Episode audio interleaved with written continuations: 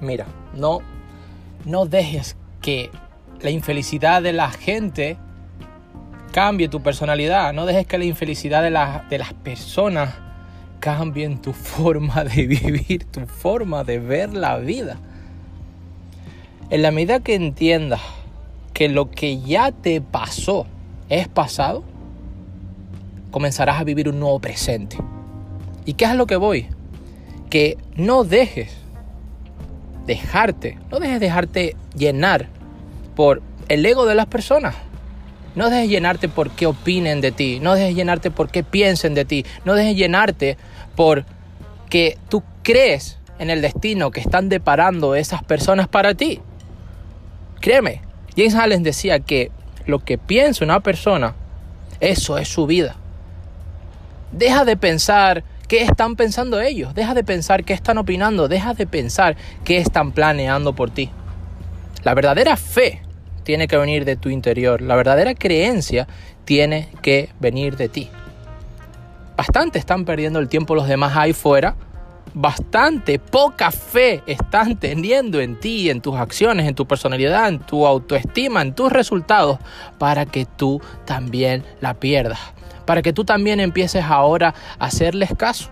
No, créeme, lo más maravilloso, y lo he dicho en centenares de conferencias, en programas o en grabaciones como esta, en programas como este, es que lo más plausible, lo más merecedor de toga, es que tus resultados no dependen de las creencias de otras personas que tengan sobre ti.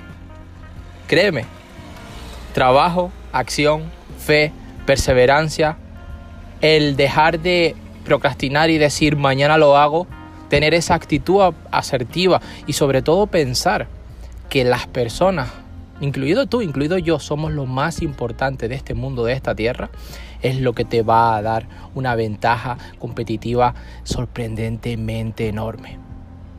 En la medida en que tú tomes acción, es más, en este momento tus resultados están siendo determinados por la cantidad de acción que tú estás tomando.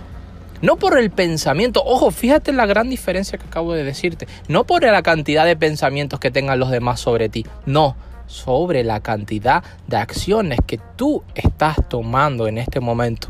Es decir, tu día, tu día está determinado por la cantidad de acción que tú estás tomando en este mismo momento. Saca de la ecuación esos pensamientos negativos. Saca de la ecuación esos, esas opiniones que tienen sobre ti. Saca de la ecuación el que los demás no tienen problemas, el que a los demás les va todo bien, el que a los demás todo les va perfecto. Cuando no es así, entiende que los errores son parte del camino deberías disfrutar.